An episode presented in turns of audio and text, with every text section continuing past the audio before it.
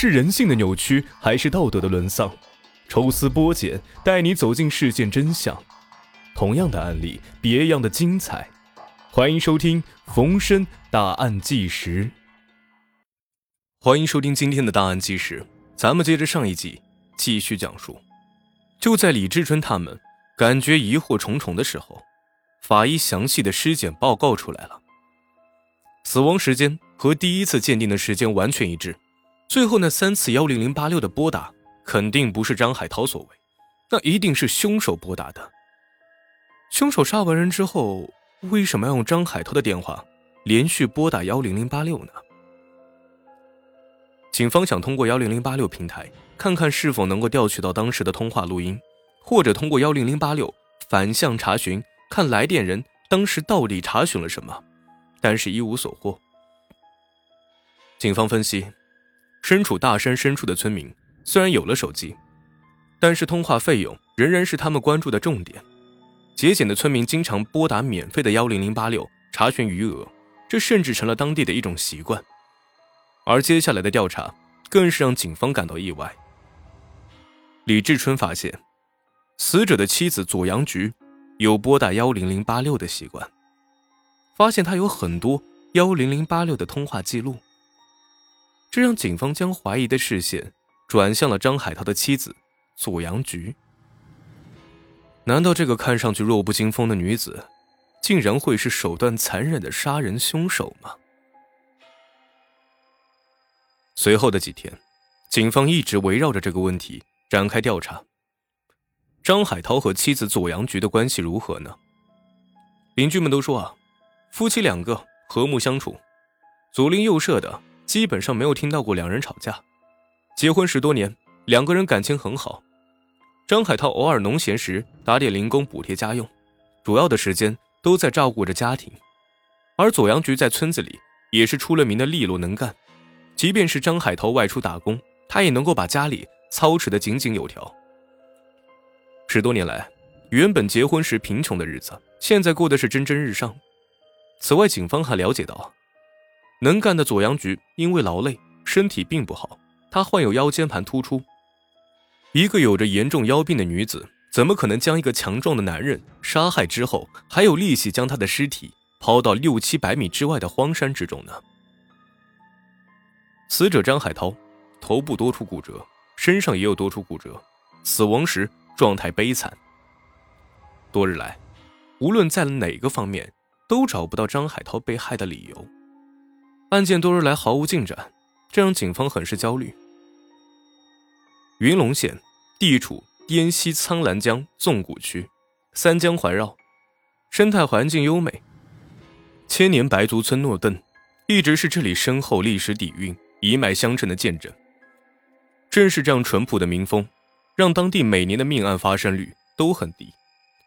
但也正是因为这样，每一起命案都会在当地造成恶劣的影响。在从村民的只言片语中挖掘线索的时候，李志春他们发现了一个奇怪的信息：张海涛的一个远房亲戚似乎非常喜欢去他们家串门，每天待在张海涛家里的时间，甚至比待在自己家里的时间还要长。每天晚上八点多钟就到左阳菊家中看电视。五十岁左右的老何，按照辈分来说，应该是张海涛的叔叔，两家关系不错。李志春他们了解到，老何不仅每天晚上都去张海涛家看电视，还有一个更反常的现象，就是他和左阳菊通话非常的频繁，每天都是两三个电话。老何和张海涛一个住在山坡上，一个住在山坡下，距离不过百米，甚至大声说点话都能听得到。至于每天如此频繁的通话吗？警方找到了老何。然而，从进入到讯问室的一刻，老何就表现得非常反常。他非常紧张，回答问题前言不搭后语。配合警方调查是再正常不过的事儿。老何为什么会表现得如此紧张呢？而警方继续询问的结果，让他们更是感到突然。老何突然说：“这个案件是他弄的，张海涛是被他杀的。”老何承认张海涛是他杀的。这个结果来得太突然，大大的出乎了所有人的意料。老何首先供述了杀害张海涛的全部过程。老何说，二零一二年七月二十五号那一天晚上，他又像往常一样，在左阳菊家看电视，边看电视边聊天，直到深夜十点左右，左阳菊突然对老何说，要留老何在他家睡觉。那天晚上，老何就睡在了左阳菊家，但是夜里面，外面的狗叫了起来，原来是张海涛突然回到家中，看到此种情景，非常生气，说你怎么能做出这种事儿？后来就说，这次就原谅你，以后再到他家里就不客气。惶恐的老何没有想到张海涛如此大度，竟然既往不咎。他忐忑不安的陪张海涛喝完酒，就赶紧跑回了家。过了一会儿，回到家中的老何又听到外面狗叫，老何出去一看，张海涛正向公路走去。老何看张海涛不睡觉，害怕是要报复他。就跟在张海涛后面走过去。老何小心翼翼的沿着公路跟踪着张海涛。突然，他看到张海涛呆呆的蹲在了路边。当时，老何心里一冲动，就捡了一块石头往张海涛头上砸去。老何供述的整个杀人过程，可以说从杀人动机一直到最后置张海涛于死地，无论是从情节、矛盾、心态变化等方面，都非常的客观完整。但是警方看起来却觉得疑点重重。老何说，他是在公路左侧击打张海涛，并拖入涵洞的。但是张海涛的尸体，却明明在涵洞的右侧，涵洞的左侧都是陈旧性的蜘蛛网，也就是说，人是不可能从那个地方进去的。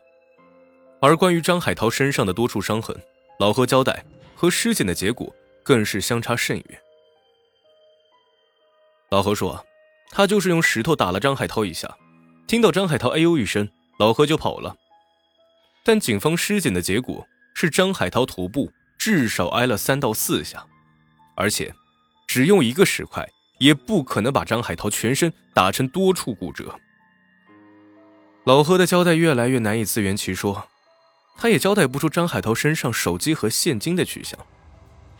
随着更多的细节展开。老何极力的迎合着警方，以证明自己就是凶手的态度，越来越明显。警方就傻呵呵的看着老何，心想：这个人不会是精神有问题吧？根据现场勘查的结果，老何不符合警方对凶手的刻画。首先，老何的身体比较瘦小。最后，警方抛出了拨打幺零零八六电话的问题。这是只有警方和凶手才知道的信息。这一次，老何沉默了。直到第二天的时候，老何又说不是他，说昨天警方问的时候他紧张害怕，才说是他的。故意杀人罪，轻则在狱中度过自己的余生，重则处以极刑。五十多岁的老何不会不清楚这一点。警方推测，老何会不会知道些什么东西，或者听到什么东西？或者，想要隐瞒什么东西？欲盖弥彰，还是弥天大谎？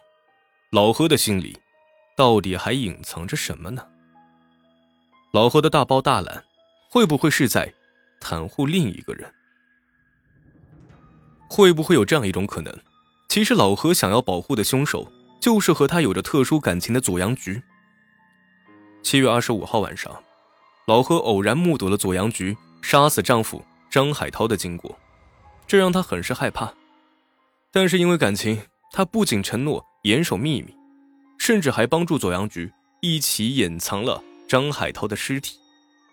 当警方找到他的时候，他俨然严守了两个人的约定，甚至不惜承认是自己杀的人，妄图掩盖案件的真相。事情真的是这样吗？真的是左阳菊这个瘦小的女人杀害的自己的丈夫吗？在对老何的讯问中，警方发现老何情绪低落，说话次序混乱，但每次在谈到左阳菊的时候，都会情绪饱满，侃侃而谈。老何说，左阳菊在村里面人很好，身材也好，都是数一数二的这种。左阳局是不是老何心中想要保护的对象呢？左阳局再一次进入到警方的视线，难道只是偶然吗？老何的心里究竟有着怎样的秘密？